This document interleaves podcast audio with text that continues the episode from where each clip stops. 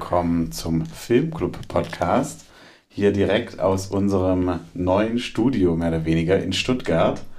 Ähm, heute in der Standardbesetzung, ähm, also ich, Jesse und. Ja, hallo, Gösta hier. Ja, wunderbar. Das Konzept hier im Filmclub Podcast ist einfach. Ähm, wir schauen Filme und äh, sprechen danach darüber. Und das Besondere ist, ihr könnt auch einfach mitmachen. Äh, ihr könnt einen Film vorschlagen und dann äh, quatschen wir darüber zusammen. Ähm, einfach eine E-Mail schreiben an info at filmclub-podcast.de oder ihr erreicht uns auch bei Instagram äh, unter Filmclub-Podcast und ähm, da hört ihr dann auch meistens, wenn eine neue Folge herauskommt oder seht es besser gesagt. Ähm, diese Folge, äh, da geht es um Whiplash, das ist für uns irgendwie ganz besonders. Ähm, unser Intro verrät es ja, wir haben eine äh, enge Bindung zur Band Mama Magnet, die ist auch sehr gute äh, Jazzmusik macht. Mhm. Deswegen, bevor wir gleich in den Film einsteigen, äh, hier nochmal der Aufruf, ähm, am besten folgt ihnen auch auf äh, Spotify, hört ihre Musik, ähm, empfiehlt es weiter, geht zu den Konzerten, es macht richtig Spaß. Und ein bisschen ist es auch wieder so, dass man ja auch so Sachen ein bisschen machen kann. Deswegen können wir auch mal live zusammen aufnehmen und das ist immer besonders schön, finde ich. Ja, stimmt. Ähm, lass uns am Anfang vielleicht mal zur Getränkeauswahl gehen. Ja, ja. vielen Dank. Bitte schön. Ich öffne das hier auch so nice. nice. Cheers. Prost. Was trinkst du? Äh, ich habe ein Wulle. Ein lokales Vollbier hell. Ich trinke hier ähm, auch, auch ähm, Friends of the Podcast, Hallo Löwenbräu, Mohrenköpfe. ähm, der Name ist, sorgt vielleicht bei unseren Zuhörern ein bisschen für äh, Irritation, aber ähm, Mohrenköpfe sind ähm, Landschweine aus Schwäbisch Hall. Und äh, die werden wegen ihrem sympathischen Äußeren liebevoll Mohrenköpfe genannt. Ihr merkt, ich lese gerade vom Etikett ab. ähm, ja. ja. ja, Göster, magst du mal kurz äh, den Film zusammenfassen für unsere Zuhörer? Was, was sehen wir? Ja, also Whiplash zuallererst, ich habe ja den Film vorgeschlagen so ein bisschen. Ja. Äh, und warum eigentlich? Also ich habe überlegt, was möchte ich gerne für einen Film besprechen und habe so ein bisschen ja, versucht, außerhalb des Tellerrands zu gucken und so ein bisschen die äh, Oscar-Nominierungen mal so ein bisschen durchzugehen, was es so gab. Und äh, ja, der hier äh, ist quasi ähm, im Schnitt wohl gut bewertet worden. Und das fand ich spannend zuallererst. Und dann Musikfilm äh, finde ich erstmal, äh, ja, ich war, also das hat schon mal viel ähm, Neugier hinterlassen bei mir, äh, weil man mit Schnitt und Musik, da kann man natürlich viel machen. Äh, genau, deswegen habe ich mich da entschieden, bevor ich den Film überhaupt gesehen habe. Und äh, ja, wie gesagt, das könnt ihr natürlich auch gerne machen, uns äh, Filme vorschlagen.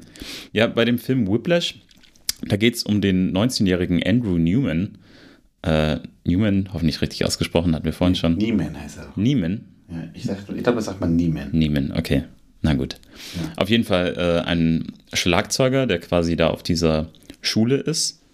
Und ähm, der besten Musikschule in Amerika. Genau, der äh, Sheffer Conservatory of Music in New York City. Und der am Anfang so ein bisschen eben da vor sich hin übt und dann in Begegnung tritt mit Terence Fletcher. Und Terence Fletcher ist äh, in, aus seiner Perspektive so ein großes Idol ähm, und da will er so ein bisschen mit in die Band äh, kommen, die Terence da an der Schule ähm, führt.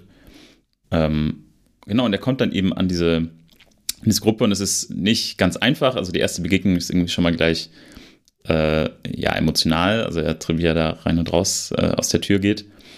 Ähm, ja, und den ganzen Film über geht es dann einfach darum, die Beziehung zwischen den beiden. Also wie die zum einen Andrew quasi ihn ein bisschen verehrt und angöttert, weil äh, Terence Fletcher eben ja einfach eine Type ist und irgendwie so erfolgreich ist. Ich glaube, das ist eben auch das große Ding. Ähm, ich habe später so als Thema Greatness, das ist was sehr ja. Amerikanisches, finde ich auch irgendwie. Ja, stimmt, genau. Ja. Und, ich, und dann, ja, es ist einfach so ein, ähm, so ein Annähern und wieder Auseinandergehen zwischen den beiden äh, den ganzen Film über. Und man muss dazu sagen, Terence Fletcher behandelt ihn ja genau so. Also manchmal ist er äh, entgegenkommend und lobt ihn und dann im nächsten Moment äh, schmeißt den Stuhl nach ihm und ja, das ist quasi so diese Beziehung zwischen den beiden. Und es geht im Grunde so ein bisschen dann darum, äh, ob das, ja, also zum einen, wer gewinnt, also wie, wie, wie endet das Ganze? Also schafft quasi Terence ähm, ein Talent aus ihm zu machen? Also hat er es quasi, hat er da äh, sein Ziel erreicht oder und Andrew in dem Moment quasi auch von Terence gelernt? Ähm, oder ist es doch Andrew, der quasi am Ende dann ähm, ja, Terence so ein bisschen äh, besiegen kann? Äh, aber da kommen wir nochmal drauf, ja. was ich damit meine. Ja, ich finde, besiegen passt ganz gut, weil ich muss sagen, ähm, ich finde vom Genre, also so ein bisschen so ein äh, Sportfilm eigentlich, ja. der aber so versteckt ist in so einem Musikfilm. Also ja. es hat sehr viel über Wettbewerb und irgendwie was erreichen oder so. Also es könnte genau die gleiche Story könnte irgendwie darum gehen, dass er jetzt irgendwie einen Sport macht und zu Olympischen Spielen fahren soll oder whatever, ja. Ja. Ja. Es ist, äh, also äh, der Damien, der Regisseur und auch Drehbuch, äh, Drehbuchautor. Ja, Damien, ähm, Damien Chazelle. Damien Chazelle, genau. Ja. Ähm, hat genau das auch in einem Interview gesagt, dass er das so ein bisschen als Vorbild hatte, ähm, dass er das so machen möchte, dass es quasi wie, wie so ein Sportfilm ist. Ja, ja. genau. Ähm, ja, kurze Info noch, der. Film kommt aus dem Jahr 2004 ähm, und ähm, ja, äh, um das zeitlich anzuordnen, da gab es die... 2004 war das nicht 2015? Warte. 2015 war das. Aber vielleicht habe ich es auch falsch. Nee, vielleicht hast du recht. 2004, wie kam ich auf 2004? Warte. Nee, vielleicht habe ich Quatsch erzählt gerade. Ja, 2014. Was erzähle ich denn? 2004. 2014, ja. jetzt. Nee. Ja. Genau, also äh, aus, aus, dem Jahr 2014. Genau. Ja, das Verrückte an diese, also diese Film entstanden ist, ähm, aber ich, ich also zuerst zu Jamie und Chazelle, ich finde es total interessant. Das ist das erste Mal, glaube ich, äh, dass wir ein Werk von einem Regisseur besprechen, wo ich tatsächlich alle Filme gesehen habe. Ach was? Ja. Kann auch gleich so ein bisschen vergleichen. Mhm. Ähm, aber ich finde das total spannend irgendwie, weil ähm, das, ja, also ich, ich denke, das, das macht nochmal, gibt noch was Zusätzliches. Und bei diesem Film ist besonders interessant, ähm, also er hatte schon, er wollte, von dem sind auch La La Land und First Man. Mhm. Und ich glaube, er wollte sogar ursprünglich eigentlich La La Land direkt machen als ersten Film und hatte Probleme, so das Geld zu bekommen für so einen Feature-Film, was irgendwie auch verständlich ist. Und dann hat ihm, glaube sein Produzent, irgendjemand hat ihm den Tipp gegeben, mach doch erstmal einen Kurzfilm. Und dann hat das Whiplash, hat er einen Kurzfilm gemacht. Und zwar äh, nur diese Szene mit dieser Big Band, wo es dann, also diese berühmte Szene, auch Not Quite My Tempo, mhm die ist sozusagen, gibt es parallel auch als Kurzfilm, die kann man sich komplett anschauen auf YouTube. Das habe ich auch gemacht, um so ein bisschen den, den Vergleich zu, zu, zu ziehen. Ja. Ähm, und ähm, also es gibt im Prinzip auch so, also es gibt eine lustige Überschneidung auch. Vielleicht hast du dich auch damit auseinandergesetzt, mhm. äh, weil es äh, Sachen gibt, die der J.K. Simmons, der Darsteller, der Fletcher spielt hier, äh, im Originalfilm da nicht sagen möchte. Und äh, später hat dann im, der teilweise der Ton, da gibt es eine Aussage, ähm, und das ist bei diesem, da sagt er, I will, ich sag jetzt mal, like a pig. Ja, da die, diese Aussage, die er macht im Kurzfilm, die wollte er eigentlich im, ähm, im vollen Film nicht machen. Mhm. Und ähm, sie wird gemacht, dass die Kamera weg ist. Das heißt, er hat den Ton reingeschnitten vom Kurzfilm. Ach, krass. Damit er ihn dazu bekommt, das dennoch zu sagen. Ähm, okay, krass. Ja, super spannend finde ich das, ja. ja. Ähm, ist auch, also, das muss man dazu sagen, wenn man sich den äh, Film ansieht und den Kurzfilm, das ist äh, vom Schnitt und von allem ist es quasi identisch. Also es ist wirklich, der ja. Schauspieler, äh, also der Fletcher ist der gleiche, und es gibt auch ähm, zum Beispiel dieser andere, der da rausgeschmissen wird, ist auch der gleiche Schauspieler. Ja. Ähm, nur eben der Hauptdarsteller, also der Andrew, ist nicht der gleiche. Und ich finde es irgendwie spannend, da so die Gegenüberstellung zu haben. Also quasi, wie, normalerweise überlegt man sich ja, wie hätte jetzt jemand anders die Rolle gespielt.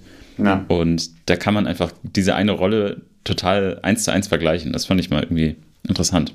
Ja, und ich fand, ähm, ich fand ehrlich gesagt die dass sie sich mutigerweise dazu um äh, entschlossen haben, das neu zu besetzen. Also ähm, mhm. im Kurzfilm ist es äh, Johnny Simmons mhm. und im Featurefilm ist es Miles Teller. Und das Gute ist, Miles Teller ähm, ist genauso wie den Charakter, den er verkörpert, Andrew Neiman, ist er auch ein Drummer. Ja. Und das, ich finde einmal, das merkt man so ein bisschen, also mag auch sein, dass Johnny Simmons auch äh, Erfahrung hat. Ähm, einfach der Bewegungsablauf wirkt einfach unheimlich äh, authentisch. Mhm. Und diese Szene dort bei mein Tempo, da kommt vielleicht ja später auch mal dazu, die, die ist ja wirklich sehr intensiv. Und ähm, ich finde, äh, Johnny Simmons im Kurzfilm tut es so ein bisschen mh, mm, overacten irgendwie so, ja. Und äh, auf der anderen Seite, Miles Teller macht das wirklich eigentlich fast zurückhalten. Also ich dachte mir so ein bisschen, Gottes Willen, ja, äh, geh mir aus der Hand nicht raus. Und ich finde es total interessant, dass es wirklich, finde, na, wirklich einen anderen Ton in den Filmen gibt. Ja. Einfach diese andere Besetzung. Und, ja, ähm, stimmt. Ja. Dadurch finde ich, wirkt der Kurzfilm auf mich zumindest noch mal deutlich militaristischer. Ja. Ja. Gut, ja. auch weil man einfach ähm, ja weniger, also es gibt einfach insgesamt weniger Zeit, die Charaktere einzuführen und irgendwie ja. ähm, eine Verbindung aufzubauen zu dem Ganzen. Also man wird da direkt reingeschmissen. Das ist halt der ja. Unterschied dann auch ein bisschen.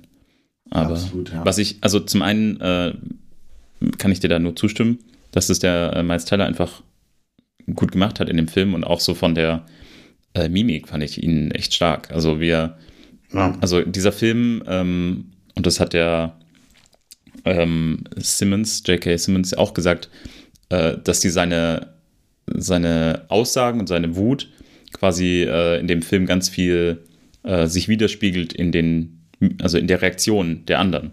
Ja. Und ich finde, das hat äh, eben der Hauptdarsteller echt gut hinbekommen, dann da so Abstufungen von Entsetzen und vielleicht irgendwie auch von Abscheu manchmal, aber trotzdem irgendwie so, okay. Also finde ich, irgendwie hat er gut hinbekommen. Ja, finde ich auch. Ja.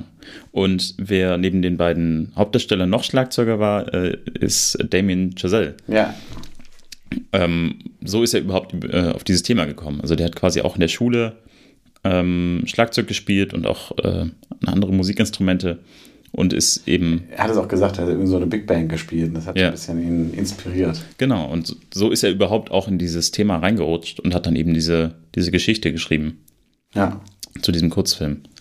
Ja, lustigerweise, ähm, weil wir jetzt immer so loben, wie authentisch das gespielt ist, ähm, tatsächlich war Miles Teller bei der Aufnahme wohl auch mal sehr erschöpft, weil ähm, der Damien Chazelle hat einfach nicht Cut gerufen. Ja. Das heißt, er hat immer, immer weiter gespielt und der war einfach völlig, völlig erschöpft. Und ähm, auf der einen Seite, ehrlich gesagt, als ich es gelesen habe, fand ich es total cool. Äh, auf der anderen Seite muss ich sagen, ist es auch ähm, ein bisschen creepy und vielleicht, ähm, ja, also bitte nicht nachmachen, ja. Also nicht mhm. so lange Schlagzeug spielen lassen, bis irgendjemand die Hände bluten. Das ist ja. Mhm. Ähm, Aber es ist, also da ist auch wieder die Parallele zum Sport, weil es ja auch beim Sport dann heißt, ja, du musst auf den Platz, obwohl du verletzt bist oder ähm, durchziehen, damit es, also, weiß nicht, es, es, gibt ja nicht umsonst quasi äh, irgendwie Schmerzmittel, Skandale im Profisport. Ja, aber es ist vielleicht not the way to go. Also vielleicht nee, nicht. nein, nein, das möchte ich gar ja. nicht sagen. Nee, nee. Ja. Das ist also eine da, weitere Parallele. Ja, da muss ich sagen, also ähm, ich habe mir hier eine ähm, Kurz-Review ähm, von David Jenkins, das ist ein Autor bei Little White Lies, aufgeschrieben auf Letterbox generell. Also ich komme noch mal später auf Letterbox, ich bin ein großer Letterbox-Fan.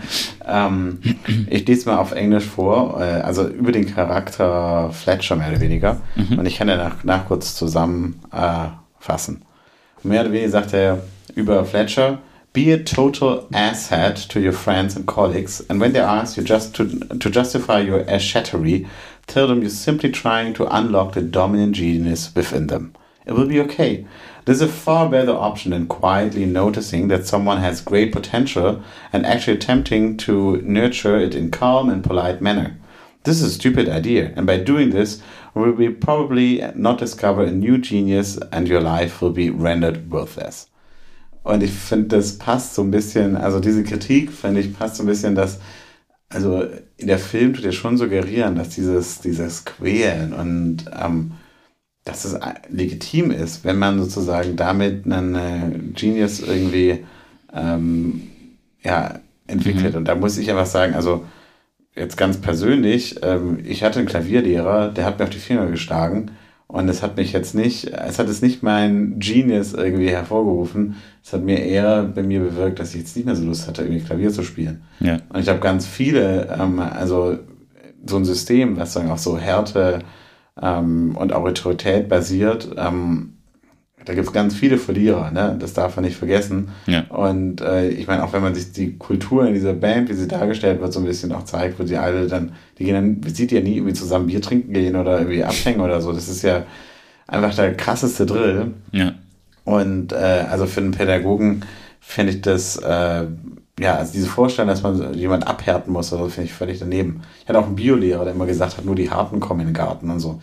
Ich finde, äh, das ist einfach eine Pädagogik, die Gott sei Dank irgendwie hoffentlich im 20. Jahrhundert irgendwie bleibt und äh, man glaubt heute nicht so Großes erreichen zu können. Ja, stimmt. Das ist, ja, er, sagt es ja auch, also der Fletcher sagt es auch im, in dem Gespräch, äh, also Fletcher fliegt quasi genau wegen diesen, ähm, ja, wegen dieser Eigenschaft quasi dieses Keyens äh, von ähm, seinen Schülern, fliegt er von dieser Schule Ja, und darf da nicht mehr lehren. Und ähm, dann, dann treffen die sich ja auch in der Bar und da äh, nimmt er ja genau das als, als Grund. Ähm, ja, aber wenn ich überlege, was für krasse Sachen gemacht hat. Ne? Der hat den irgendwie drei Stunden früher zur Probe kommen lassen. Ja. Der hat dem nicht ähm, die Noten gegeben und so. Das hat Aber das kam erst später dann. Wird ja, nicht die Noten das geben. stimmt. Aber jetzt sagen, wenn das alles sagen, diesem größeren Ziel ähm, dienen soll, Mhm. jetzt irgendwie einen, im Prinzip ist es einfach eine Misshandlung. Ja, stimmt.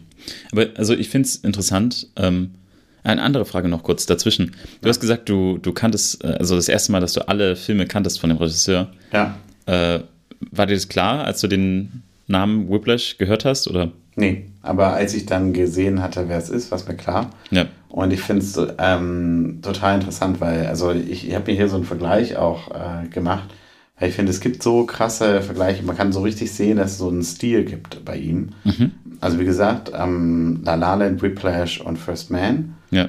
Und einmal ist es so, alle seine Filme äh, starten mit so einer Ouvertüre, also einer instrumentalen Begleitung. Also man fängt direkt an. Ja. Hier sieht man eben, wie Andrew so am Schlagzeug sitzt und ähm, ich meine, stell dich mal jetzt vor, das wäre so wie so ein konventioneller Film ähm, gewesen, so wie so eine Netflix-Produktion. Dann wäre wahrscheinlich erst, man gesehen, der Student, dann läuft er wie zu, so zur Uni, Ja. dann läuft er vielleicht im Kino vorbei und so, man sieht so die ganzen Orte und so, und dann redet er mit irgendwie einem Freund oder so, dass es voll der harte Lehrer ist und so.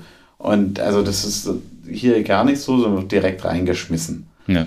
Und bei La Land, La La Land, da fängt der Film mit diesem Another Day in the Sun, mit diesem Tanz an direkt. Ja. Und Anderes Mittel einfach nur. ja, aber im Prinzip, das ist ja, passt ja super in den Film rein. Ne?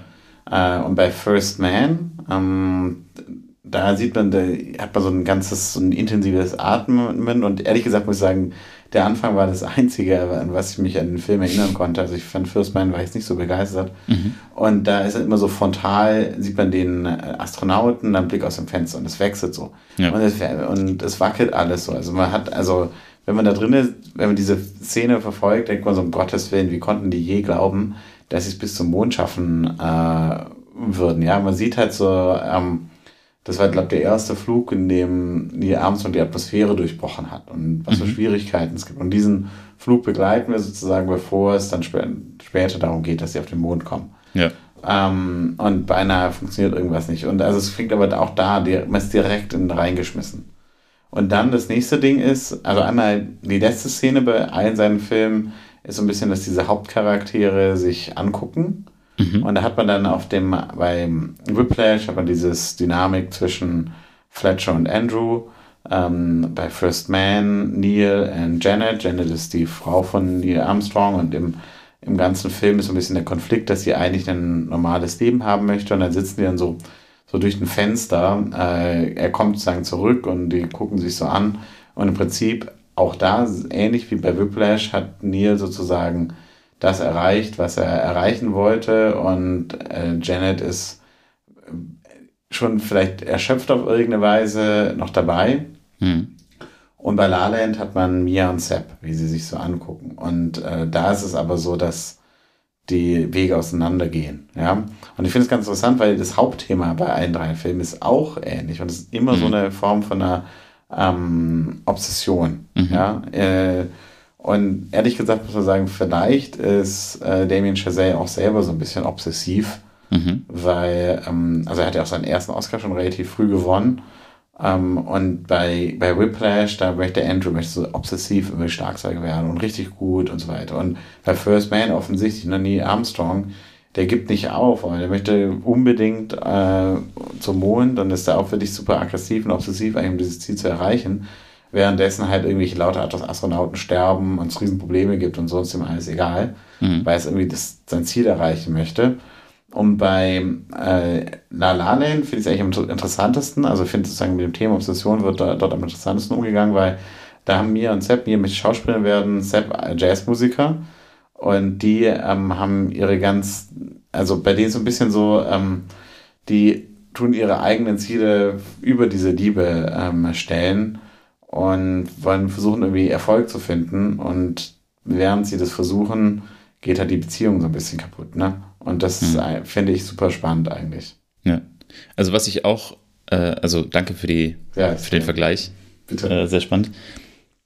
Was ich auch äh, da so rausziehe jetzt aus dem, was du gesagt hast, dass ähm, Beziehungen auch einfach immer ein großes Thema sind. Ja. Also nicht nur Liebesbeziehungen, sondern auch einfach ähm, ja, Beziehungen zwischen zwei Menschen.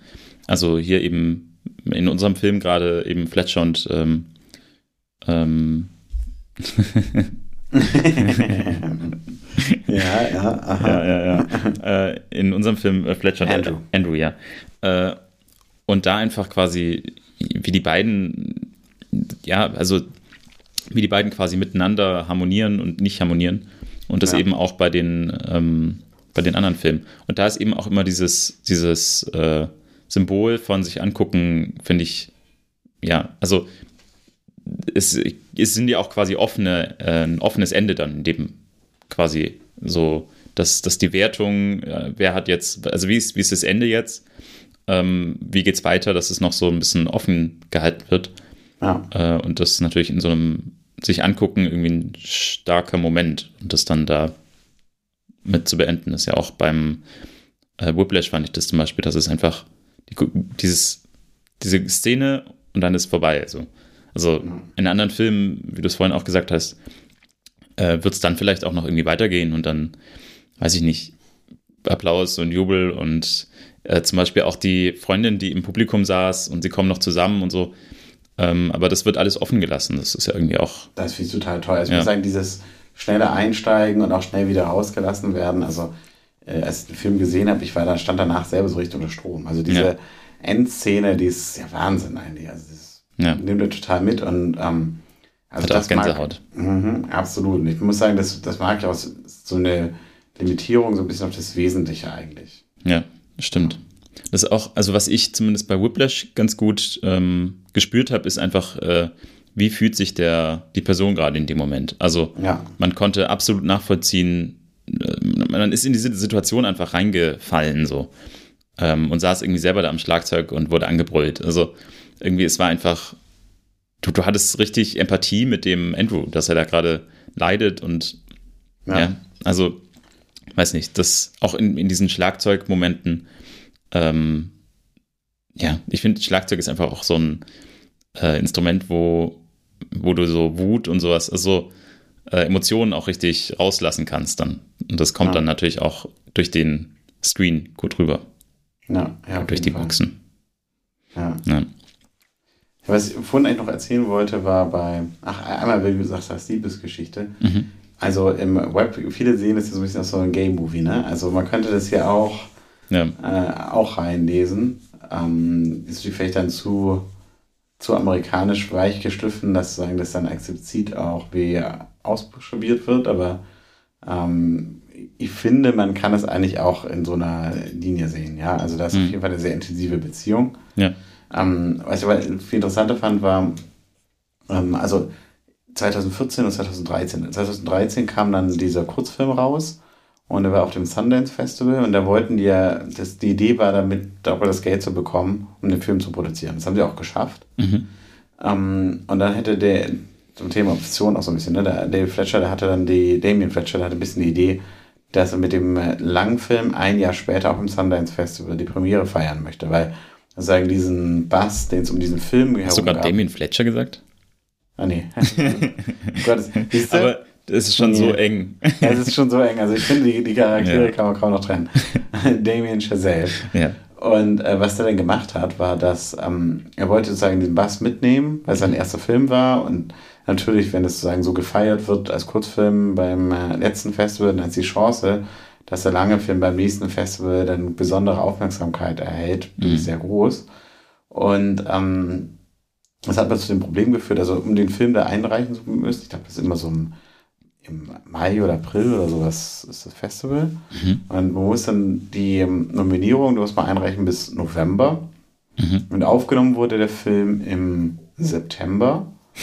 Und das heißt, sie hatten dann nur, ich habe es ja irgendwo mal ähm, aufgeschrieben, ja, die hatten nur 19 ja. Tage, den Film zu drehen und dadurch September, September, Oktober, November. Er hatte nur zwei Monate eigentlich, um den ganzen Film fertig zu machen. Mhm. Und das finde ich äh, völlig wahnsinnig. Und äh, ich muss sagen, auch Damien Chazelle finde ich in vieler Hinsicht ähm, auch relativ wahnsinnig, weil er hatte nicht genauso wie in dem Film, hat er während den Dreharbeiten, hat er auch einen Autounfall gehabt Ach was? Ja, und er hat einfach weitergemacht. Also genau wie im Film, wo, wo, und im Film dachte ich mir so, hey, was eine krasse Szene, ne? mhm. ne?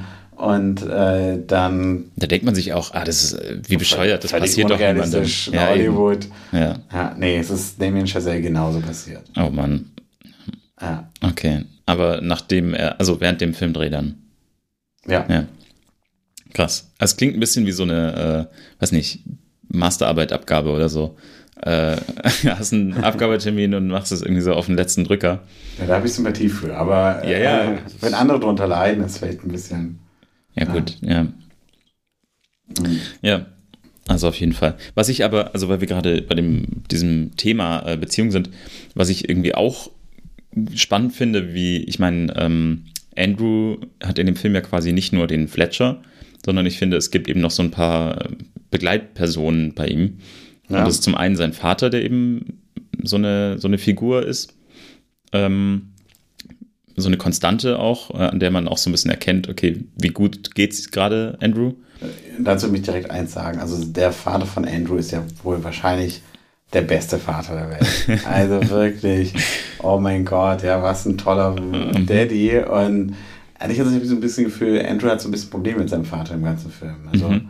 ähm, ja, schaut auf ihn irgendwie ähm, herunter und kann sich ihm nur so richtig zuwenden, ähm, wenn er jetzt irgendwie am Tiefpunkt steht, ja, die Bühne verlässt oder so. Ja. Und das finde ich total schade, weil der Vater ja wirklich total unterstützend ist und geht ja. mit ihm ins Kino immer und so, aber.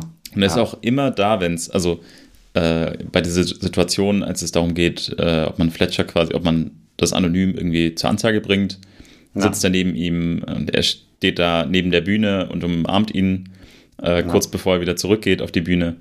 Und am Anfang natürlich auch. Äh, und irgendwie quasi über den Vater lernt er ja auch dieses Mädchen kennen. Ja. Also ist ja auch irgendwie dann und ähm, ja, aber wie du sagst, er schaut ein bisschen Nicole auf den. heißt sie. Nicole, ja.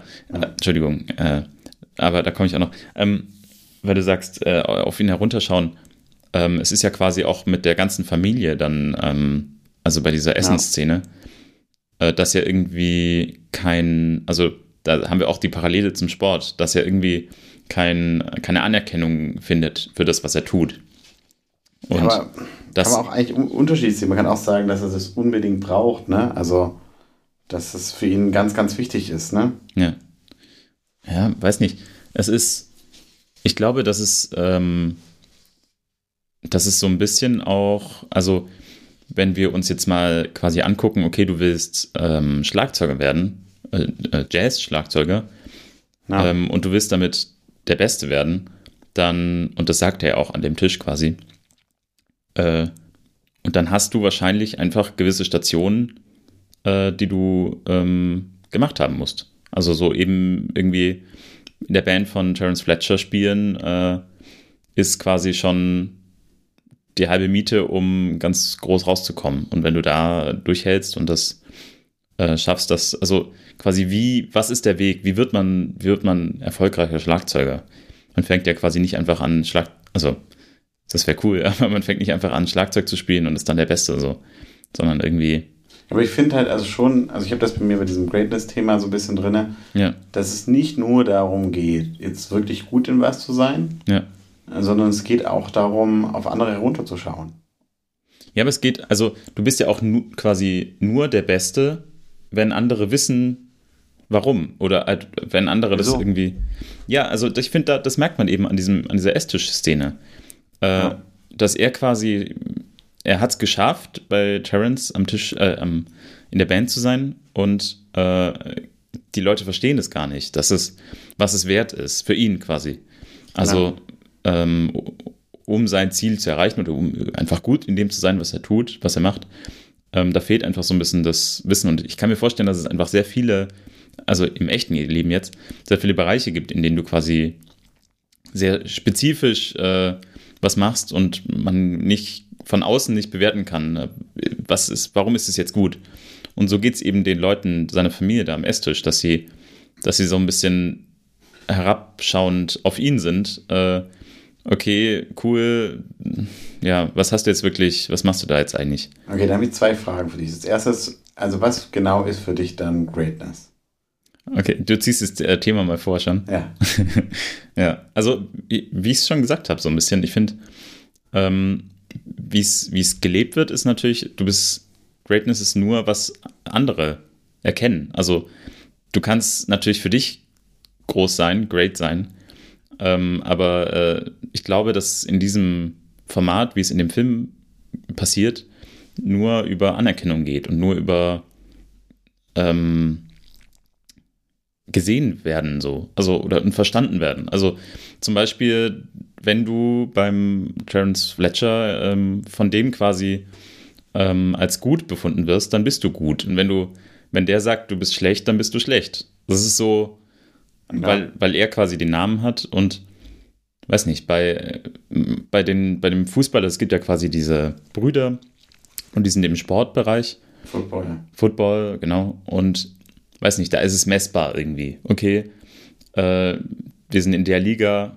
und wir haben die Tore geschossen und ja. Ich glaube, das sagt man nicht Tore, keine Ahnung, aber ja, egal. Keine Ahnung. wir sind kein Football-Podcast. Nee, noch nicht. Aber jetzt zum Beispiel zurück zum Thema Greatness. Was ja. würdest du jetzt mit diesem Podcast erreichen wollen? Weil diese, ich würde sagen, dieser Podcast äh, über Whiplash, mhm. der kann, der kann der beste Whiplash-Podcast äh, aller Zeiten werden. Aber ist er das nur, wenn er auch von anderen so gelesen wird? Ich meine, die größte, die, denn in dem Sinne, die meist gelesene oder geklickte Tageszeitung Deutschland ist die Bild. Ja, ja. Aber klar. ist die Great? Ja. nee, ja, du hast schon, ich verstehe, was du meinst, ja. Ah. Also nur die Anzahl der der Leute, die es gut finden, heißt nicht, dass es auch wirklich great ist. Ähm, also es braucht schon noch mehr. Ja. Äh, vielleicht ist es auch die, die Qualität der Leute, die es quasi für gut befinden. Vielleicht ist quasi Andrew auch die Meinung von seiner Familie völlig wurscht. Ob die das jetzt gut finden und verstehen, dass er der beste Schlagzeuger ist oder nicht. Aber. Vielleicht auch ein Anfang, ne? dann sollte er vielleicht nicht Jazzmusik machen. Also. Ja. Wieso? Ja, weil, also Jazzmusik ist halt eben keine Popmusik. Das ist Ach so, nicht. Ja. Also, ja. ja. Aber ja, weiß auch nicht. Also, da, da kommt es vielleicht schon auch auf die Qualität an von den Leuten, die es, ähm, die dich für gut finden. Also, wenn jetzt, ja, äh, ja irgendjemand, also, die, dass sie auch Verständnis haben von dem, was, äh, was sie tun. Aber ich verstehe deinen Punkt, ja. Also, ich, ich glaube, für Andrew stimmt das auf jeden Fall. Ne? Also, Andrew zieht ganz stark ähm, sein Selbstverständnis daraus, wie vor allem Fletcher oder andere ihn bewerten. Äh, diese Szene, diese ähm, S-Szene, mhm. ähm, da ist er gerade auf einem High mit Fletcher und ja. er glaubt, also es wird krass, es ist gerade Teil der Band. Ja.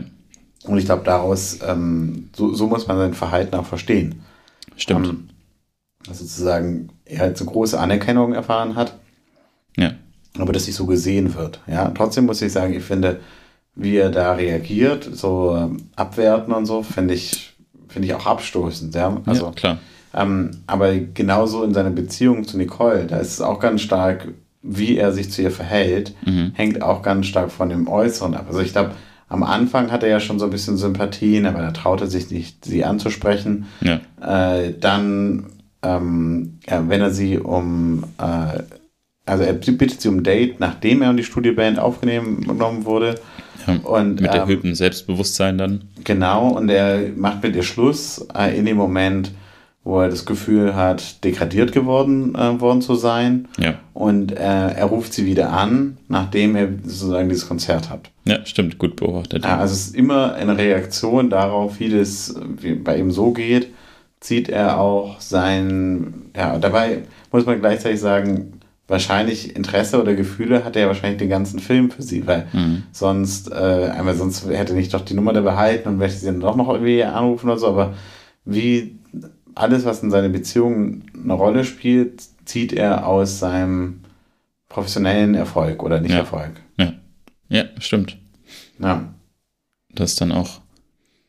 Ähm, und dann ist natürlich quasi spannend, okay, was passiert dann am Ende, als äh, quasi alle zusammenkommen, alle die Beziehung, also äh, die beendete Beziehung äh, mit Nicole, aber auch der Vater und Fletcher quasi alle in einem Raum auf diesem Konzertsaal und dann, äh, ja, was macht, was macht Andrew draus so? Ja. Äh, ist dann natürlich dahingehend ganz interessant. Ähm, von dem her, also für ihn ist wahrscheinlich ein Erfolg gewesen, äh, Fletcher da sozusagen zu äh, bezwingen oder ja, also ihm, ihn zurückzuschlagen. Ähm, dann wird es wahrscheinlich eher wieder pro Nicole äh, gehen. Ja. Ich frage mich so ein bisschen, ähm, also ist es wirklich so ein Ding, dass es Leute gibt, die ähm, so obsessiv danach streben, die Besten in irgendwas zu sein? Oder ist es einfach nur so ein Hollywood-Phänomen? Weil es gibt ja so ganz viele Filme, die, du musstest nur dich so ein bisschen schuften, du musst richtig hart arbeiten und bluten ein bisschen mit deinen Händen und so, ja, aber irgendwann schaffst du es. Mhm. Und ist es, also ist es ein Ding oder ja? Ja, ich glaube, da kommen wir wieder zu dem Greatness-Thema. Woran erkennst du, dass du ganz oben angekommen bist? Also im Grunde ja. machst du dich nur unglücklich, wenn du mit dieser äh, Herangehensweise äh, äh, arbeitest. Ja. Weil wenn du, wenn du immer weiter nach dem Besten strebst, was ist, wenn du beim Besten bist? Was ist, wenn du bei Barcelona spielst und wo geht's dann hin? Also ja. hörst du dann auf oder äh, ist die Motivation, also wenn du, wenn deine Motivation quasi nur ist. Ja, das ist im Prinzip so dieses Problem von Kapitalismus. Also ja, genau. man kann immer noch mehr haben. Ja. Aber wozu eigentlich? Genau. Ja. Und ich weiß nicht, vielleicht hat Andrew das am Ende auch verstanden dann. Also vielleicht ist es auch, ist er dann quasi, hat er abgeschlossen mit diesem Thema, als er dann quasi auch, also auch als er quasi merkt, okay, äh, äh, Fletcher ist gar nicht so toll und gar nicht so ähm, hochzusetzen. Ja. Vielleicht, also hat er es quasi nicht geschafft, zu Fletcher hochzugucken oder hochzukommen, sondern für sich in seinem Kopf hat er erkannt, Fletcher ist gar nicht so toll und ähm, damit braucht er das auch gar nicht mehr. Also, Aber wann glaubst du, hast du das erkannt?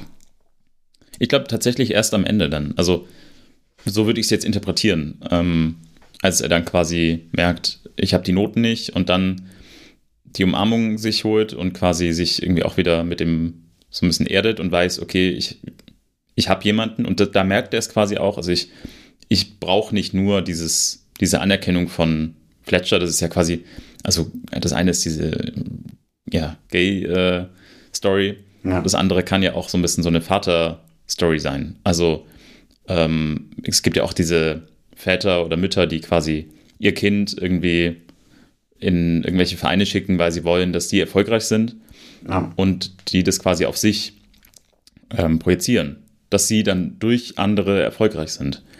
Und weiß nicht, so ein bisschen könnte das ja quasi bei Fletcher auch das Thema sein, dass er, er sucht ähm, eben die nächsten Stars, damit er erfolgreich sein kann und damit er sich quasi irgendwie, also also ich hatte bei der Beziehung, ich hatte, es gab so eine Szene, wo diese, also da läuft er zufällig in so einem Jazzlokal vorbei und Fletcher spielt dann und danach trinken die was. Mhm. und in der Szene hatte ich das Gefühl, hat Andrew die Upper Hand so wieder ein bisschen, ne? Weil davor, er sagt es auch in dem Date, er hat immer so ein bisschen Probleme, äh, Augen, Blickkontakt zu haben, er meint den Blickkontakt eigentlich.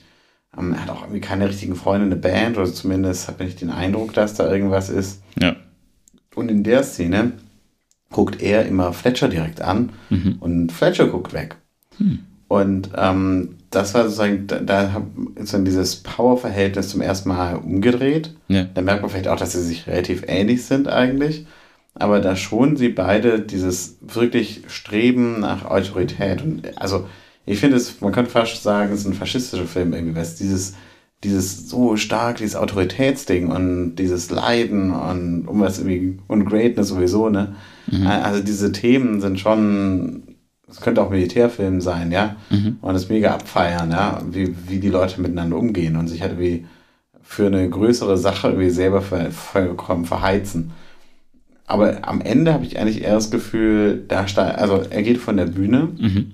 und ähm, im Prinzip das, das Learning, was er ja hat, ist, er muss einfach genauso rücksichtslos und aggressiv sein, um seine Ziele zu erreichen.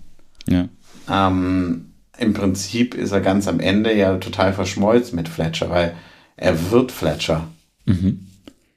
Ich habe eine andere, nochmal, also wenn man das jetzt von der Beziehung her nochmal weg, äh, ich muss das Mikro nochmal ein bisschen hier justieren, Ja.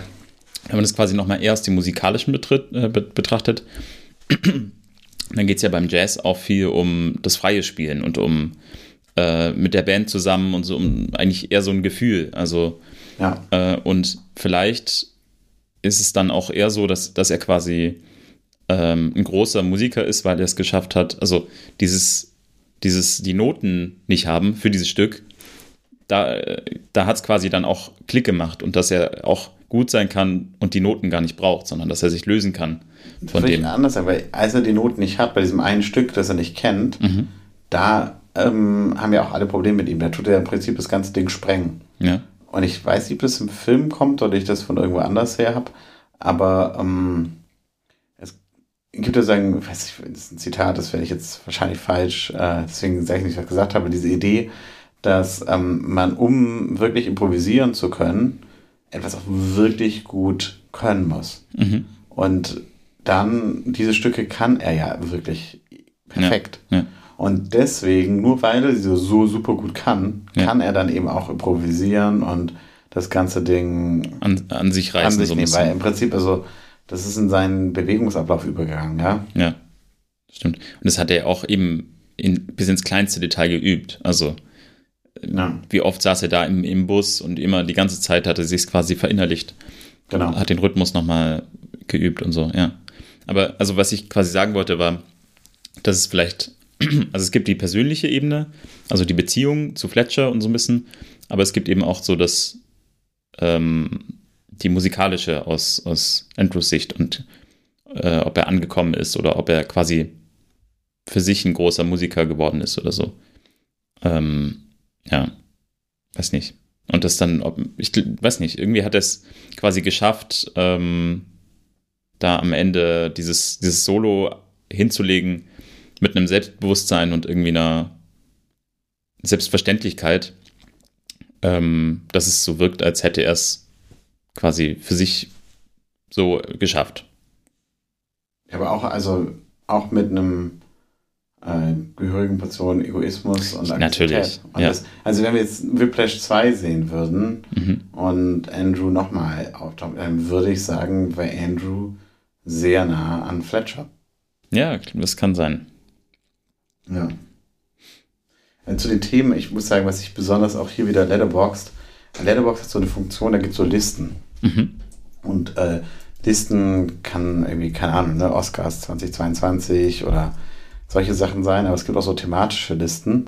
Und ich fand es super unterhaltsam, wo dieser Film überall eingelistet wurde. Mhm. Da gab es einmal äh, die Liste The Obsessed Artist. Mhm. Und da sind so Filme wie Black Swan, I, Tonya, Queen's Gambit, Amadeus, The House of Jack Build, äh, Raging Bull und ähm, die sozusagen alle mit diesem ähnlichen Thema Obsession umgehen. Ähm, dann gibt es äh, die Slytherin-List. Slytherin, das Haus von Harry Potter. Ich denke, Fletcher wäre eindeutig Haus Slytherin. Mhm. Und äh, dann gibt es sogar eine Liste Movies in which a hetero white man with a God complex is rude to literally everyone for his own personal gain and sense of achievement. Und ähm, ich muss sagen, ich war etwas schockiert, wie groß diese Liste ist. Da ist natürlich das Social Network, There Will Be Blood, The Wolf of Wall Street, Iron Man 1, 2, 3 und äh, heißt mit Iron Man Citizen Kane und so. Und dann gibt es auch theoretisch noch die Liste um, Befriending the Lyrical Loneliness. Ähm, ich habe mir jetzt keine Beispiele rausgeschrieben, aber da kommt wieder zum Tragen, dass Andrew keine äh, Freunde Band hat. Mhm. Was ich mir aber bei diesem ähm, Hetero White Man ähm, mit God-Komplex gedacht habe, ähm, das geht ja so ein bisschen dieses Thema Greatness und Ak diese Aggression auch, mhm. dass ich halt irgendwie denke, ähm, es, ich würde mich auch mal interessieren, also ich meine, vielleicht hat ja nicht jeder in dieser Band diesen Weg durchgemacht, ne? Ähm, und vielleicht sind die ja nicht alle komplett äh, die A-Bogen-Typen. Mhm sondern vielleicht sind da irgendwie auch ein paar coole Dudes, mit denen man gerne mal ein Bier trinken würde dabei oder so. Mhm. Und das, ich finde es halt schon krass, sozusagen dieser Fokus so stark auf diese Art von Erfolg erreichen ist in der Darstellung. Ja. Es müsste doch auch andere Wege geben, die man mal erzählen kann, andere Geschichten. Ja. Ja, vielleicht auch nicht von weißen Männern. Also. Also, äh, diese Loneliness ist natürlich, also das ist jetzt eine reine Interpretation auf den Film, ähm, natürlich auch so ein bisschen so ein Konkurrenzthema. Also, ja, dass der Andrew jetzt nicht mit den anderen zwei Schlagzeugerkollegen mal auf ein Bier weggeht, weil die halt sich genau um die gleiche Position bester Schlagzeuger, Jazz-Schlagzeuger streiten. Ähm, weiß ja. nicht. Also gleichzeitig muss man aber auch sagen, ich habe auch viele Reviews zu dem Film gelesen, wo ja. Musiker einfach auch äh, enttäuscht waren, weil sie gesagt haben, jetzt haben ganz viele Leute ein völlig falsches Bild von dem, äh, wie Musik gelernt wird und auch durchgeführt wird. Und dass es eigentlich ein totales Miteinander ist. Und das muss es ja auch sein.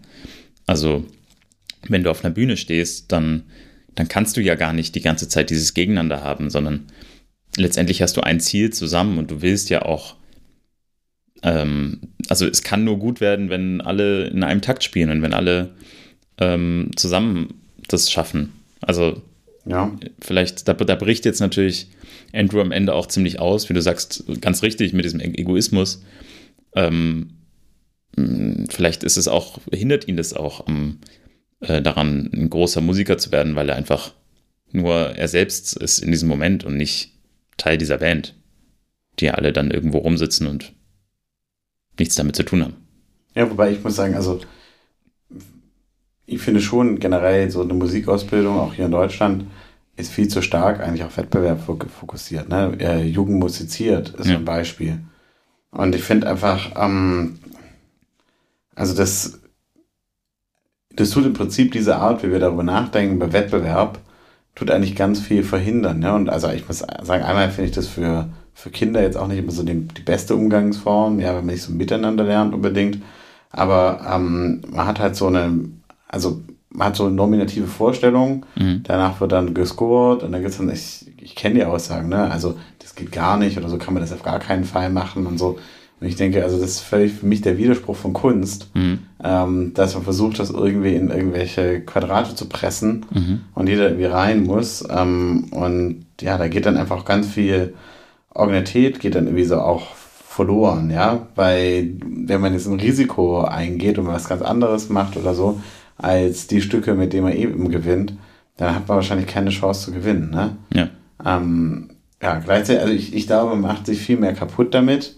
Und ich, ich glaube, dass, also mir würden viel, viel interessantere Wege einfallen, vielleicht auch Lust gewinnt, ähm, Musik zu machen, miteinander zu musizieren. Ja. Und das nicht so ein Wettbewerb ist, sondern da entsteht ja was total Schönes, wenn man in einer, in einer Gruppe irgendwie so zusammen ist. Ne? Ja. Also was, was dann natürlich oft oder was eine Gefahr ist und das sieht man definitiv auch äh, beim, beim Fletcher, ähm, dass natürlich der Dirigent oder der, der Leiter von so einer Gruppe äh, irgendwo auch sein eigenes, seine eigene Karriere sieht. Also ja. zum einen geht es eben um die Karriere von den Musikern da, aber es geht natürlich irgendwie aus seiner Sicht um, um seine.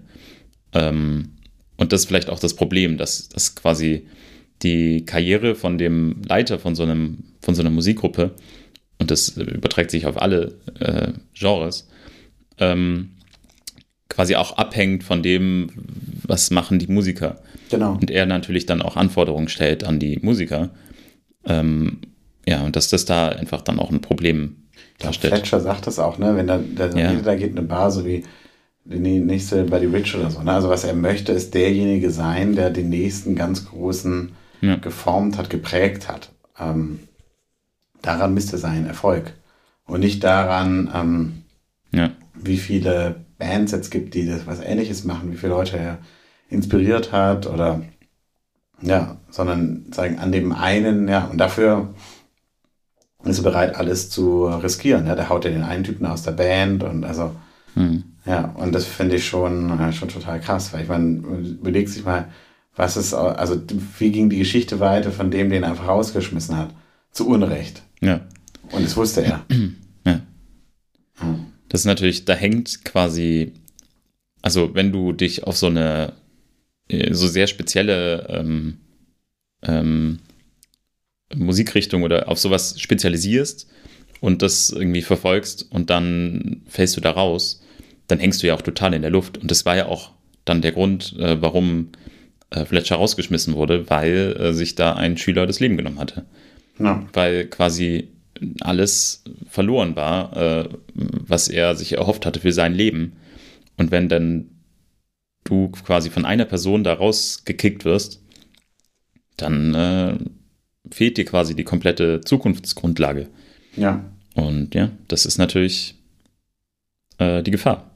ja, ja, auf jeden Fall. Also so, so darf es nicht sein. Ja. Ähm, ich weiß aber gar nicht, der hat es, also Fletcher kam ja in den, in den Raum ähm, und hat sich auch da sehr emotional gezeigt, mit, hat Tränen fließen lassen, als er diese CD abspielt. Ja, Äh, und da hat er aber, glaube ich, gesagt, dass es ein Autounfall war, oder? ja, Da hat er quasi gelogen. ja, Vielleicht, also, ist auch spannend. Also, warum hat er für die anderen gelogen oder hat er vielleicht sogar für sich selbst gelogen? Äh, weil er das nicht, weiß nicht, Ja. nicht so sehen wollte, dass da sich jetzt jemand das Leben genommen hat, wegen dem, was er da gemacht hat. ja, das ist wirklich ganz interessant, ja. Ähm, gleichzeitig fand ich zum Beispiel jetzt auch die, wie du gesagt hast, als sie in der Bar saßen ähm, und als er ihn dann fragt, hey, willst du bei mir da äh, bei diesem Auftritt noch das Schlagzeug spielen? Da plant er ja quasi schon, er weiß ja ganz, also angeblich weiß er ganz genau, dass Andrew ihn quasi verpetzt hat. Ähm, und was ist jetzt da die Intention von Fletcher? Also will er weil, weil letztendlich geht es ja da bei dem, bei dem Konzert auch um, um seinen Auftritt. Und jetzt geht er quasi, lädt er Andrew ein, mit der Intention, ihn auflaufen zu lassen. Und ein Lied zu spielen, wofür Andrew keine Noten hat. Und damit geht er das Risiko ein, dass es, dass es floppt, das Ganze. Also, was ist so sein, quasi sein Ziel? Also, will er das rauskitzeln aus Andrew oder ähm, geht es ihm um die Rache? Ähm, Also ich glaube, er, er glaubt, er will es rauskitzeln. Ich glaube, er ist immer ja auf dieser Suche, mhm, irgendwie dieses Genie zu entdecken. mhm, Ja, ich finde es aber ganz interessant echt geschrieben, weil, ähm, also wir haben diese Szene, da verdrückt er eine Träne und er lügt mit dem, mit dem Selbstmord und sagt, es war ein Autounfall. ja, Und eigentlich natürlich auch, also völlig unverantwortlich, weil er damit auch versucht, für sich selber die Konsequenzen zu vermeiden. Also er tut es herunterspielen Ja. und vertuschen, ja, und damit es nicht irgendwelche Konsequenzen hat. Später gibt es die Szene, da hat ähm, Andrew einen Autounfall mhm, und die Konsequenz daraus ist, dass Fletcher gehen muss. ja, Also zweimal dieser Autounfall als festes Thema eigentlich, an dem sich alles ähm, scheidet. Da muss ich Mhm. an eine ganz lustige Geschichte ähm, denken. Ähm, und zwar, muss kurz, ich habe eine Notiz wie war das nochmal? Also wir haben ja beide Musik gemacht auch. Und da gab es auch einen ähm, sehr bekannten und Chorleiter, den haben wir aber sehr lieb, also der hat äh, keinerlei solcher Dinge getan. Und der, also ich kann mich nicht mehr ganz genau erinnern, aber er, stand im Halteverbot oder hat einen kleinen Unfall. Wir sind sogar damals im Auto gefahren. Und jedenfalls kam die Polizei und wir hatten ein Konzert. Und er hat ähm, mehr oder weniger dann gesagt, so, äh, sorry, ich habe jetzt ein Konzert und ist in die Kirche gegangen. Und die standen dann so ganz verdattert und später, nach der Anspielprobe, ist er dann rausgegangen, hat das irgendwie geklärt. Aber ich finde, ähm, ähm, ja, ich finde irgendwie, das, das hat sowas, so diese Kunst, Musik, das ist viel höher gestellt als mhm. dieses ganze erdliche Zeug mit den Polizisten und Autos und was auch immer, ja. Mhm. Äh, der höhere Auftrag ist sozusagen sein Leben der Musik zu widmen. Und ja. das finde ich, also da fand ich es irgendwie total schön. Ähm, und das ist eine Geschichte, die ich irgendwie auch gerne erzähle. Aber gleich, also ich, ich, ich ärgere mich jetzt sehr, dass ich es nicht komplett zusammenkriege. Aber ähm, wie wir sehen hier in dem Film, ist es ja einfach nur, dass man denkt, wie kann es eigentlich sein, dass niemand dem Typen erzählt, er sollte jetzt nicht auf die Bühne gehen? Mhm. Also, äh, das ist ja völlig wahnsinnig. Was für eine Kultur herrscht da? Ja. ja. Also, es ja, es ist äh, irgendwie auch, also ich fand in dem Moment, fand ich es irgendwie verblüffend, also ein bisschen hat quasi der, der Fletcher ja dann auch so ein bisschen die Geschichte von Andrew erzählt. Ähm, ja. Als er da gelogen hat. Also, der, er wusste davon natürlich nicht, dass er ein Autounfall bauen wird, aber er hat quasi unabsichtlich das gesagt, was passieren wird. Dass ein, er ist nicht dabei gestorben, also, aber äh, dass, dass der große Musiker mit viel Potenzial dann mit dem Autounfall ähm, ja. ja. Und vielleicht ist auch in dem Moment, ich meine, er ist ja auch dann danach wegen dem Autounfall quasi aus der Band geflogen.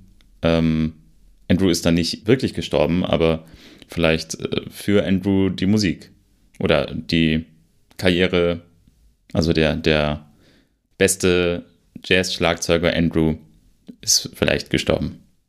Ja. An dem Abend. Ja.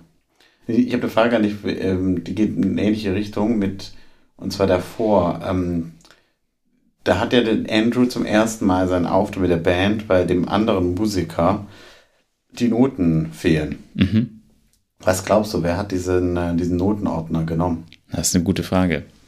Ich, de, also ich muss gestehen, in dem Moment dachte ich tatsächlich, dass, dass der die selber weggenommen hat, um Andrew schlecht dastehen zu lassen dass ja. er quasi sein, seine Arbeit nicht richtig verrichtet hat.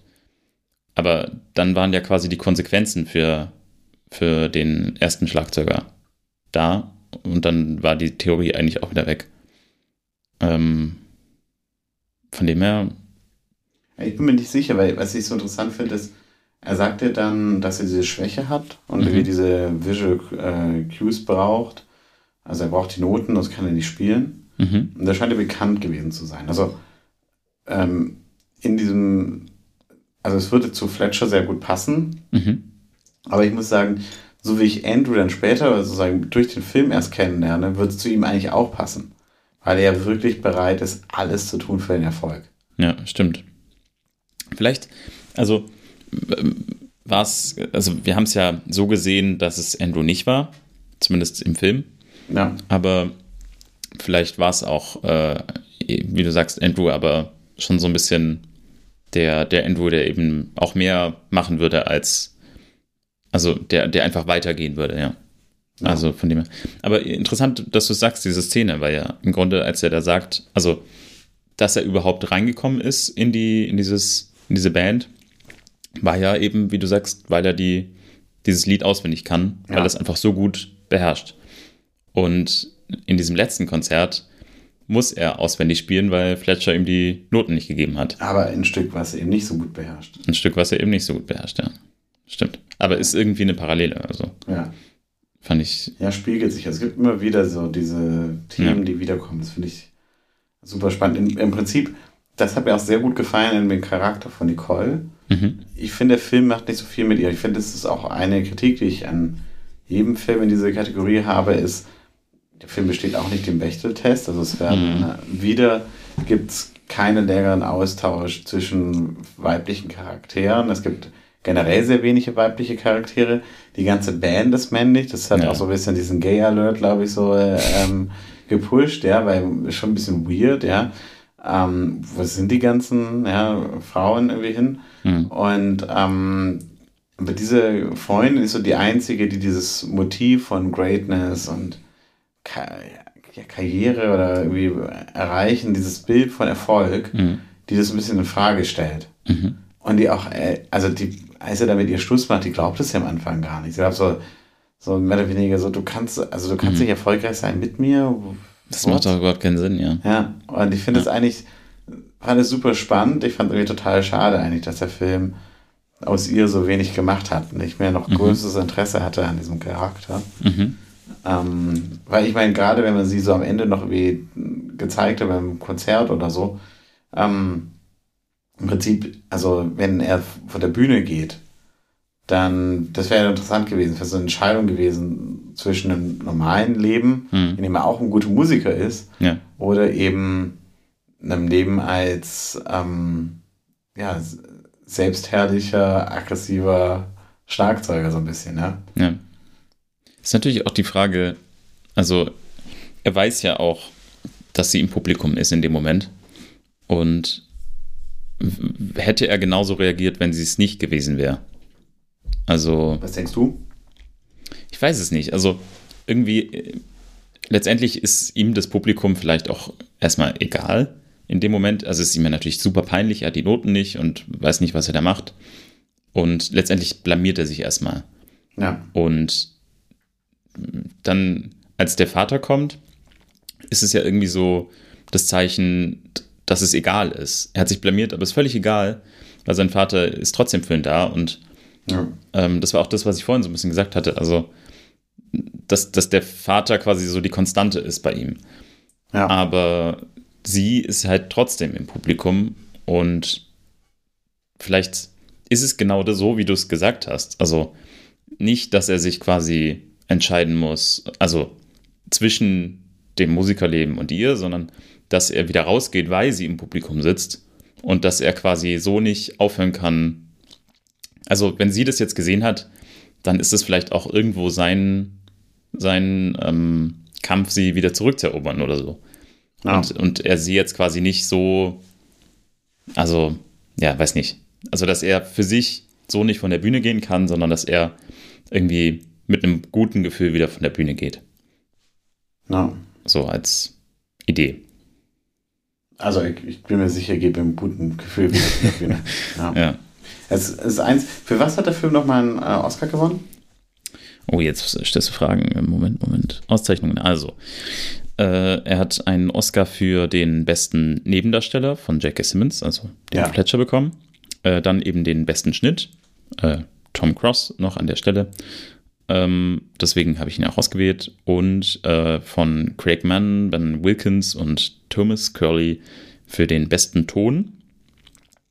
Und äh, zusätzlich noch, der Film war außerdem in den Kategorien bester Film und bestes adaptiertes Drehbuch nominiert. Also drei Oscars und äh, drei Nominierungen noch zusätzlich. Ja, die stark, weil ich, ich muss sagen, bester Schnitt finde ich macht total Sinn. Ja, ja. Weil das ist, also ich habe hier mir so ein bisschen aufgeschrieben bei dieser Szene, Not Quite My Tempo. Ja. Und da hat man sozusagen, also am Anfang äh, lächelt Andrew ähm, und das ist so total angenehm, die spielen. Ähm, und nach 45 Sekunden hat mir aufgeschrieben, sagt Fletcher, oh, we got Buddy Rich here und sagen also genau das, was Andrew hören mhm. möchte. Alles ist so entspannt, ausgeglichen. Mhm. man fühlt sich total wohl. Und dann ist so Cut.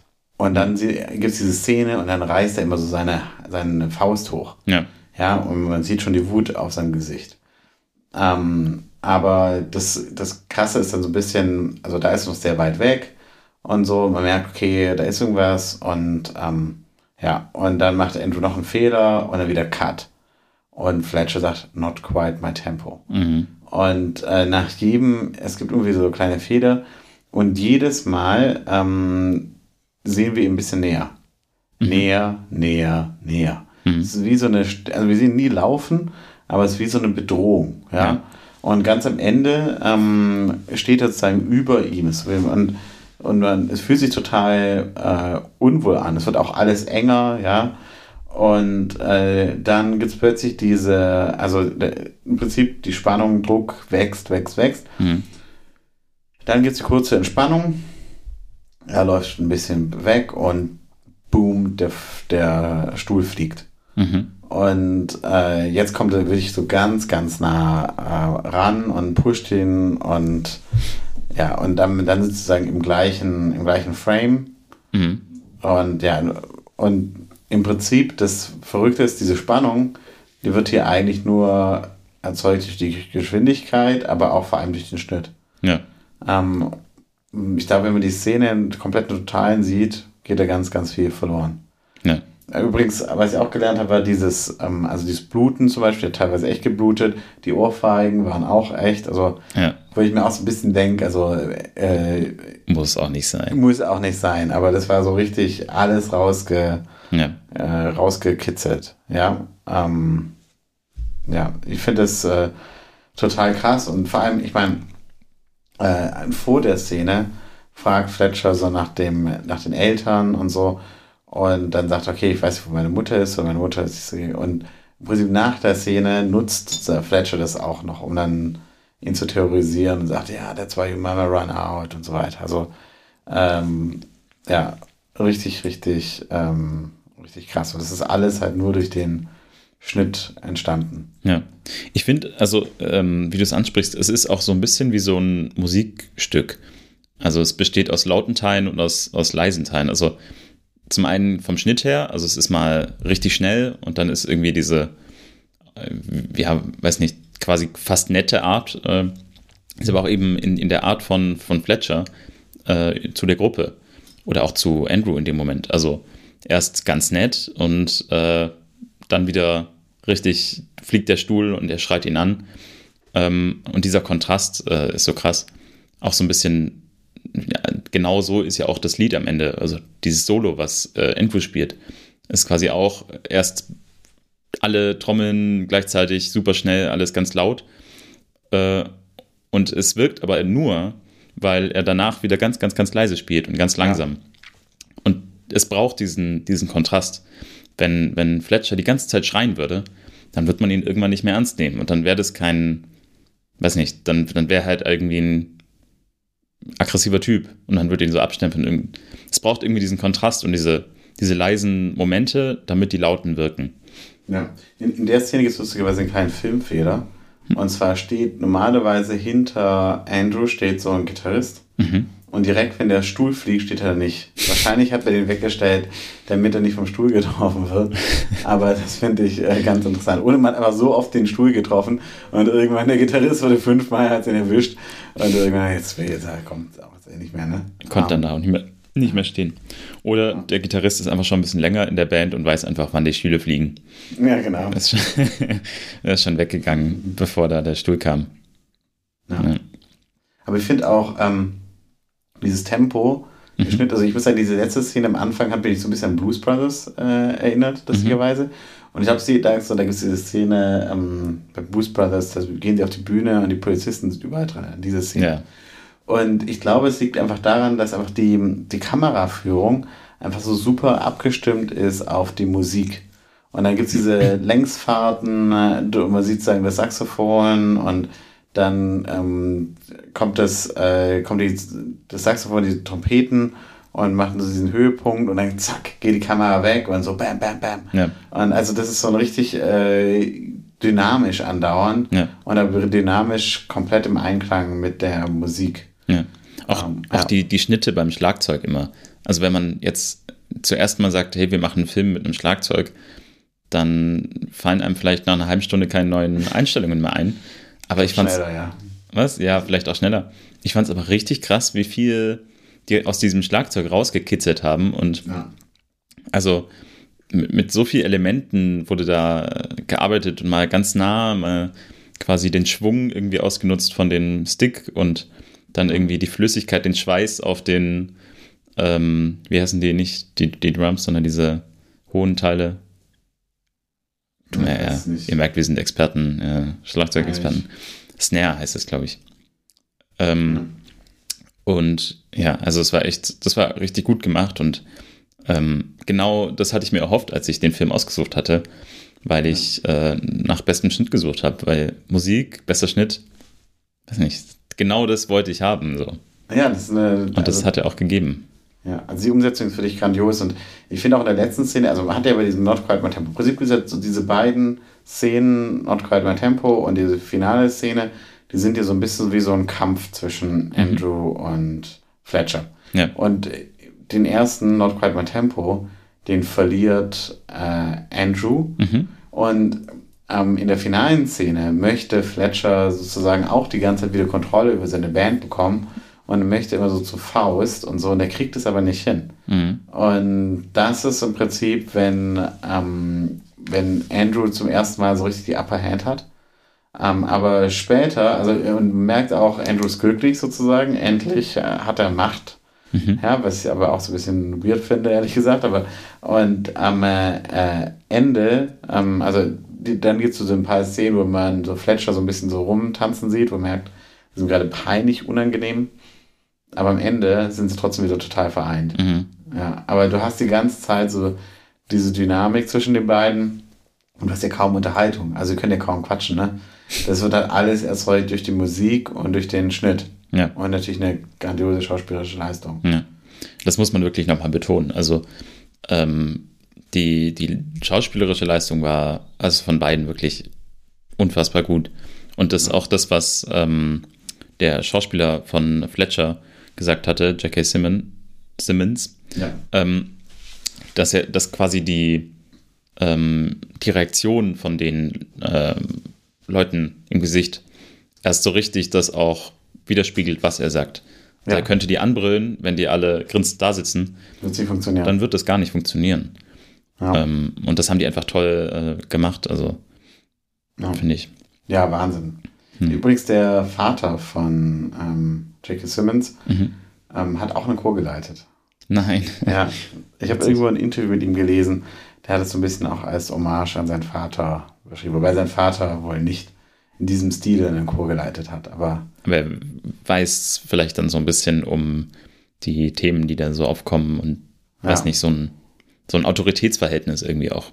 Ja, und ich muss echt sagen, also diese Art von Bösewicht, äh, J.K. Simmons, ich habe den gesehen jetzt auch zuletzt im neuesten Spider-Man, den ich nicht unbedingt empfehlen würde, aber ähm, da hat er auch eine Rolle gespielt und da dachte ich auch, also den Charakter, den dort gespielt hat, dem könnte man auch einen ganzen Film widmen. Also ich muss echt sagen, äh, der, ich finde, der macht das so gut, ja. weil, ähm, also er ist ja nicht nur einfach böse, er ist einfach nur ein Charakter, den man trotzdem, ich habe ja vorhin von Biolehrer, von meinem Klavierlehrer erzählt und so, mhm. den man trotzdem irgendwo verorten kann. Ja. Also ist so nahbar. Ja, man, man verbindet den auch mit anderen Leuten so. Ja. Ja. Und das, das macht ihn ja wirklich besonders furchteinregend eigentlich. Ja. Äh, ein Tipp an dieser Stelle noch, wenn ihr den Film jetzt noch nicht geguckt habt und noch gucken wollt, dann guckt ihn bitte auf Englisch. Ja. Ich habe mir den Film ein bisschen kurz auf Deutsch angeguckt, also ich habe ihn mir komplett auf Englisch angeguckt und dann nochmal ein paar Sachen auf Deutsch und es funktioniert überhaupt nicht. Also ja. dieser Charakter von ähm, Fletcher, der, der sagt ja die ganze Zeit irgendwelche Schimpfwörter und so. Äh, und das ist einfach was, das gibt's, also es geht im Deutschen so gar nicht, weil der, die Übersetzung einfach völliger Quatsch ist. Ja. Ähm, ja, und im, im Englisch, amerikanischen, da kommt es einem irgendwo noch normal vor, aber wenn man es im Deutschen hört, dann ist es echt nur noch lächerlich. Ja, äh, ja also schaut ihn auf Englisch. Ja. Zu, zum Schnitt wollte ich noch eins sagen, und zwar, was ich interessant finde, Damien Chazelle, der, der Film mit, ähm, der, wie sagt man, deutsche Schools und Film. Mhm. Ja, und das finde ich nicht digital. Das heißt also, der ganze Prozess ist natürlich auch nochmal wirklich, also es ist ein Purist in der Hinsicht. Ja. Und ähm, ich finde das, also ich bilde mir das vielleicht auch nur ein, aber ich finde so gerade auch die Lichtverhältnisse, also La La Land kann ich direkt verorten, immer so in diesem, wie das Plakat auch, dieses Lila und also so eine, es gibt hier und hier ist immer dieses Golden so ein bisschen in dem Film. Also ich finde, man sieht total stark, ähm, wie da ge gearbeitet wird und ich finde, das ist einfach technisch, handwerklich sehr, sehr gut gemacht. Ja. Stimmt. Purist natürlich äh, hat auch eben die negativen Seiten, wenn es um die schauspielerischen Sachen geht, mit dem wirklich eine Backpfeife bekommen ja, ja, genau. dem echten Bluten. Also ja, Method Acting halt. genau, ist nicht, nicht immer positiv. Äh, ja. Also muss man wissen. Ähm, ja, aber also es würde auch gehen, dass es technisch anders umsetzt, ohne dass du auf Method Acting ja, klar. Ja. Würde, ne? Also klar. die müssen das nicht machen. Ich meine, Genau. letztlich muss man natürlich sagen, ne? also die Schauspielerinnen, die mit ihm zusammenarbeiten, sind dann halt auch Schauspielerinnen, die sagen, das besonders verkörpern. Mhm. Ja, ähm, ja, wobei, wird vielleicht für die neuen Filme gar nicht so sehen, aber hier bei Whiplash auf jeden Fall. Mhm. Und ähm, dann, dann ist halt auch Match, ne? Ja. Ja, weil du gesagt hast, J.K. Simmons äh, im neuen Spider-Man. Äh, Miles Teller übrigens im neuen Top, äh, Top Gun. Ah, Habe ich noch nicht gesehen, aber wir haben ja Top Gun auch, äh, Stimmt, den, besprochen. Den können wir zusammen anschauen. den können wir uns gerne zusammen anschauen. Sieht, ich finde es lustig, weil Miles Teller ähm, ist gealtert und er sieht komplett anders aus. Ja, Äh, ja, aber äh, Top Gun, ähm, hört euch den Podcast an. ja auf jeden Haben Fall. wir in der Liste. Ja, ja, super. Dann müssen wir nochmal, also ich weiß gar nicht, wann das Release-Datum für Top Gun ist, aber lasst uns mal anpeilen. Ja, Habe ich äh, große Lust drauf. Ja.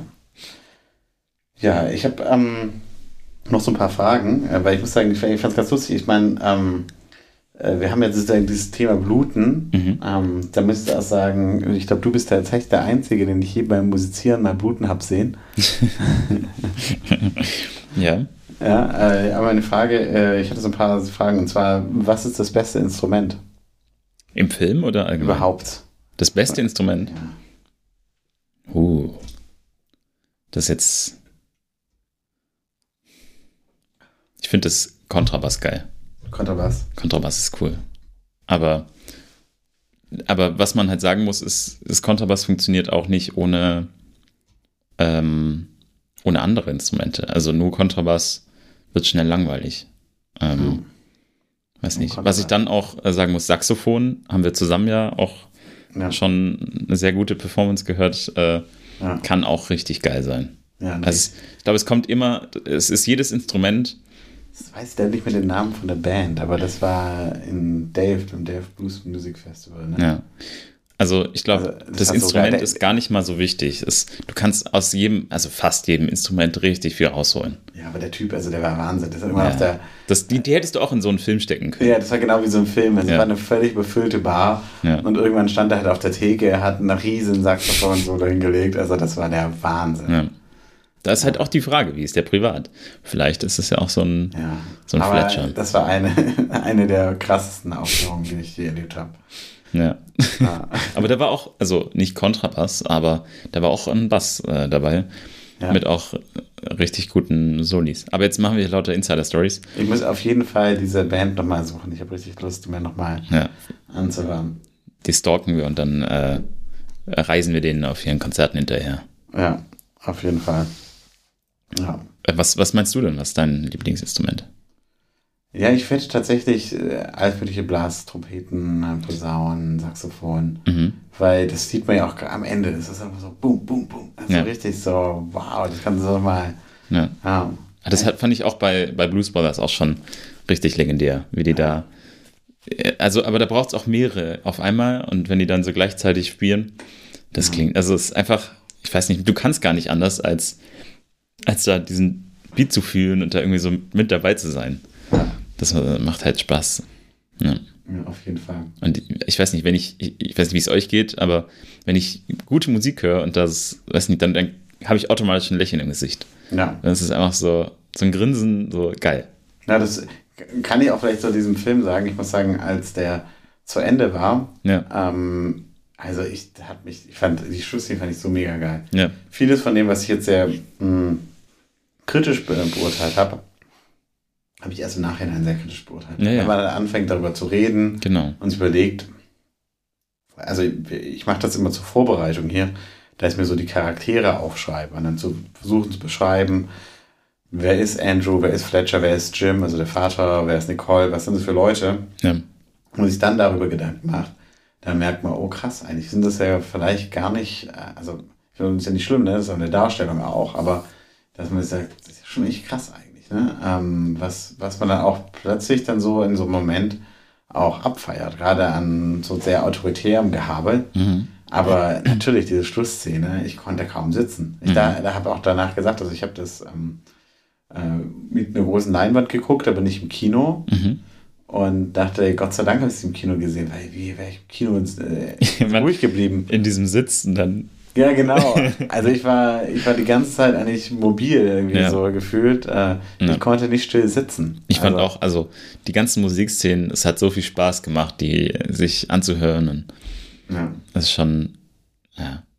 Also eigentlich, also man darf das gar nicht, weiß nicht, so es ist ein Film immer noch und ich glaube, dass es viele Bands gibt, die sehr viel Spaß haben äh, und völlig ohne äh, so ja, psychische ähm, ja. Unterdrückung äh, zurechtkommen. Ja, was ist die Grenze zwischen Missbrauch und Motivation so ein bisschen, ne? ja, ja. Es ist äh, Zuckerbrot und Peitsche, was. Ja, viel Peitsche, Whiplash eben. Genau. Ja. ja. Mensch, also ich, äh, ich hätte noch mehr Fragen, aber ich weiß nicht, ob die noch alle. Are you a single tear guy? So, also es gibt so viele so rhetorische Fragen auch aus diesem Film, mhm. die man hätte jetzt wunderbar noch alle einbauen können. Aber ähm, ich würde sagen, ähm, wir, wir machen einen Strich drunter. Ja. Und ich habe jetzt echt Lust, nochmal richtig gut Jazz und Blues mir anzuhören. Dann, äh, ich würde sagen, Mama Magnet, oder? Mama Magnet. Machen wir Mama Magnet an. Sehr gut. Hören wir uns noch ein bisschen was an. Hören wir ein bisschen was an. Viel Spaß und wir hören uns beim nächsten Podcast. Ciao. Ciao.